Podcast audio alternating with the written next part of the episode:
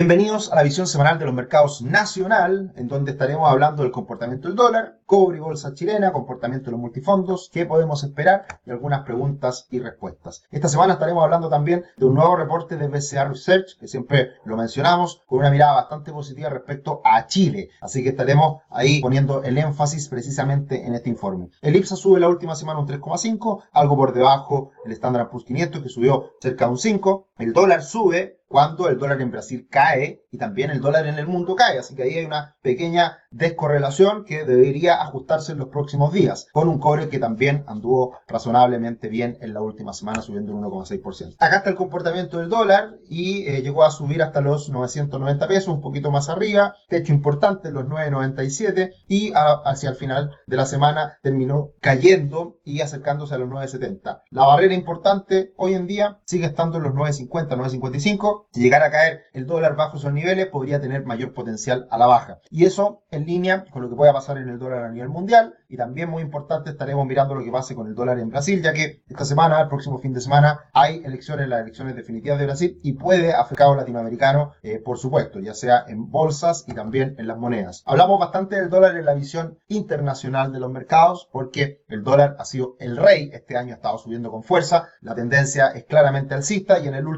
tramo estamos viendo que se estrechan los precios y puede haber ahí una eventual ruptura si es que llegara a caer bajo los 112. Por ahora no pasa nada y a pesar de que caiga bajo los 112, de todas formas tiene que caer bastante para que cambie la tendencia. La tendencia sigue siendo alcista para el dólar y esto va muy de la mano con las alzas de tasa por parte de la Reserva Federal de Estados Unidos que ha sido de una manera más rápida, más fuerte, más acelerada que el resto del mundo, eh, mundo desarrollado por supuesto. Así que por eso, sin duda, el dólar ha estado fuerte, pero hay ciertas señales de debilidad que esperemos se concreten en los próximos días. El cobre tuvo una recuperación hacia el final de la semana. Hay ahí un triángulo muy clarito, muy bien eh, graficado, diseñado. Por lo tanto, si es que llegara a rompuenta, podría venir un repunte interesante. Siempre hay que mirar al cobre para ver cómo está la perspectiva futura a futuro del crecimiento económico a nivel mundial. Así que también, si es que el cobre anda mal, hay que estar algo, algo pesimista respecto al mundo. Si el cobre empieza a repuntar, hay que tener cierta esperanza. Así que hay que estar mirando siempre el cobre. Y como siempre, estamos muy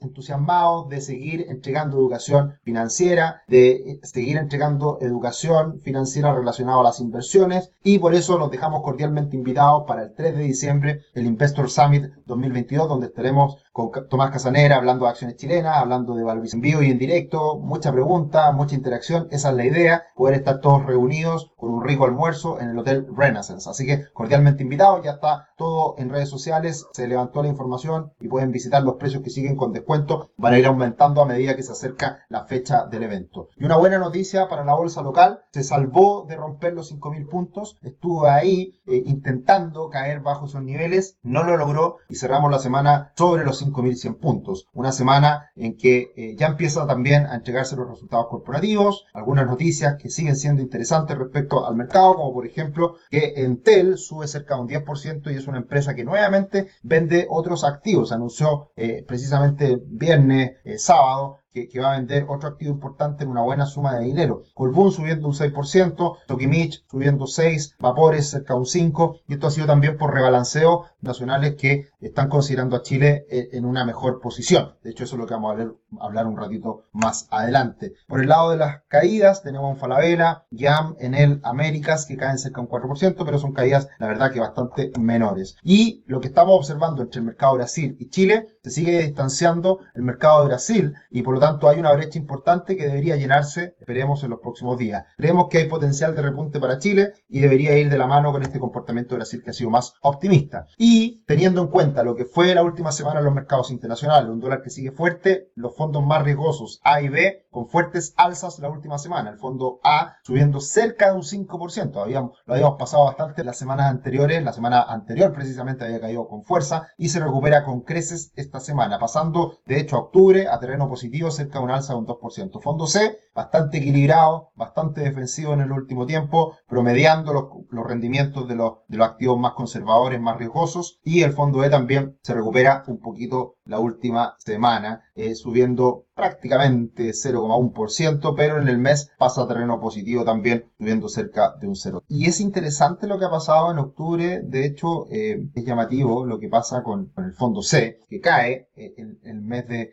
octubre cuando el fondo A y el fondo E tienen rendimientos positivos. Vamos a echarle un vistazo, precisamente era una, una consulta que nos hacían hace algunos días atrás, así que vamos a revisar eh, qué ha pasado ahí, por qué ese rendimiento menor que los otros fondos. Y lo que teníamos pensado para hablar en detalle en el día de hoy, qué podemos esperar de cara al futuro. Eh, BCA Research, hemos estado hablando harto de ellos porque nos gusta su visión, ha sido bastante aceptada en el último tiempo y pasa a ser bastante optimista respecto al futuro. Fin años de rendimiento inferior para los activos chilenos y llama a apostar por ellos. ¿Qué mira, qué observa BCA en su reporte actual? No habló después del no habló antes del plebiscito, no habló después del plebiscito y habla cuándo? Cuando ahora el Banco Central de Chile llega a su tasa máxima de política monetaria. Eso fue probablemente el detonante de este cambio en la visión de BCA en que ya el Banco Central de Chile no va a subir más las tasas y esto también fundamentos que son muy importantes. BCA, y como muchos economistas lo esperan, eh, están mirando que la caída de la inflación va a ser muy severa, muy importante porque hay muchas cifras que están dando cuenta de aquello. Ventas del comercio minorista, venta de vehículos, ha caído muy fuerte en el último tiempo y eso puede, debiera materializarse en futuras caídas en la inflación también. Después de años de bajo desempeño, las piezas finalmente están encajando para que las acciones chilenas superen de manera sostenible a sus pares de mercado emergente. BCA está en una opinión neutral, o sea, mantenerse en benchmark, eh, acciones globales como, como mercado chileno, y ahora pasó a sobreponderar, o sea, hoy día está optimista con Chile respecto a sus pares. Años de incertidumbre política finalmente se han disipado con el establecimiento de un gobierno pragmático de centro izquierda y el rechazo a la nueva constitución. Esto reducirá la prima de alto riesgo de los activos chilenos. De nuevo, no hay que mirar en medio del bosque, hay que mirar fuera del bosque y estos son procesos que se van viviendo con el tiempo. Quizás para muchos puede sorprender esta mirada, pero esto se va dando eh, poco a poco, materializando poco a poco en los precios de los activos. Además, los cambios emprendidos por el presidente Boric han hecho que el sistema político sea más receptivo a las demandas populares, con ello disminuirán las probabilidades de futuras protestas y otros riesgos políticos. Entonces, recomendaciones de inversión, acciones pasa a sobreponderar, renta fija se pone también positivo porque llegó a una tasa máxima la de política monetaria, por lo tanto, espera que el Banco Central empiece a bajar las tasas en el primer semestre del próximo año. Y eso debería ser muy bueno para la renta fija, así que es también una de las, de las que estamos dando nuestros clientes, eh, de empezar a tomar un poquito más de riesgo en renta fija. Ya los depósitos a plazo están eh, dejando de ser tan atractivos y hoy día habría que empezar a hacer algunos cambios, quizás a renta fija y quizás otras alternativas también. Para eso, por supuesto, los podemos ayudar, los podemos asesorar, esa es nuestra misión.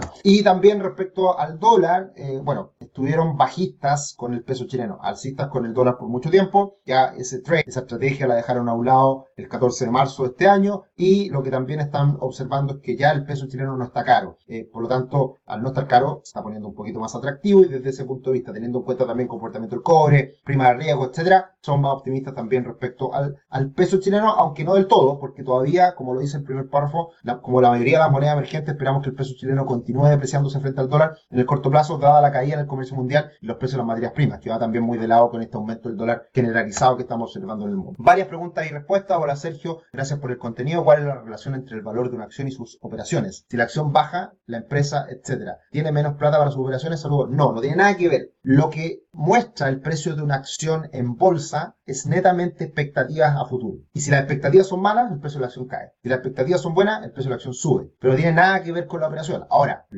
lo que puede, lo que suele ocurrir, el precio de la acción va a ir mal como consecuencia, porque si la operación va mal y la empresa eventualmente pierde plata, el precio de la acción debe valer menos. Y viceversa. Si la empresa está generando buenos flujos, está ganando plata, el precio de la acción tiene que también mostrar ese mejor desempeño. Gracias, Jonathan. Juan, hola Sergio, ¿qué expectativas tienes para la bolsa chilena en lo que resta del 2022, para el 2023? Yo, yo rato soy optimista, ahora eh, me está imitando, sea, me está imitando eh, con su visión algo más optimista. Eh, yo creo que está en, un muy buen escenario hoy en día sumando todo, teniendo en cuenta que la, inflación va a empezar a disminuir, teniendo en cuenta que la tasa de política monetaria debiera bajar el próximo año, por lo tanto el mayor estrés financiero, condiciones financieras estresadas hoy en día eh, es malo para las empresas chilenas, pero eso ya debería empezar a relajarse posteriormente. También una bolsa que está muy castigada, que tiene buenas utilidades en muchas empresas y que no están siendo materializadas en el comportamiento de la bolsa, con, un castigo muy fuerte, un premio por riesgo muy alto, eh, entonces también con un daño en los mercados internacionales que, que también también debiera ir moderándose. Eh, yo creo que hay, hay muy buenos argumentos para que cierre 2022 bueno y el 2023 mejor aún. Pero el próximo año puede ser muy bueno para la bolsa chilena. Veremos que se concrete esto. Y Jonathan nos dice, eh, hola Sergio, salió una noticia en la cual se anuncia que Falabella podría vender su negocio o parte de ello en Chile o Colombia. Yo no he visto esa noticia, la verdad que no, no estuve al tanto. ¿Qué tan real puede ser esta noticia? ¿Cómo nos afecta a los inversionistas de Falabella? Siempre las compras que hace una empresa afecta al valor de la empresa porque suele, suele ocurrir cuando alguien compra otra empresa,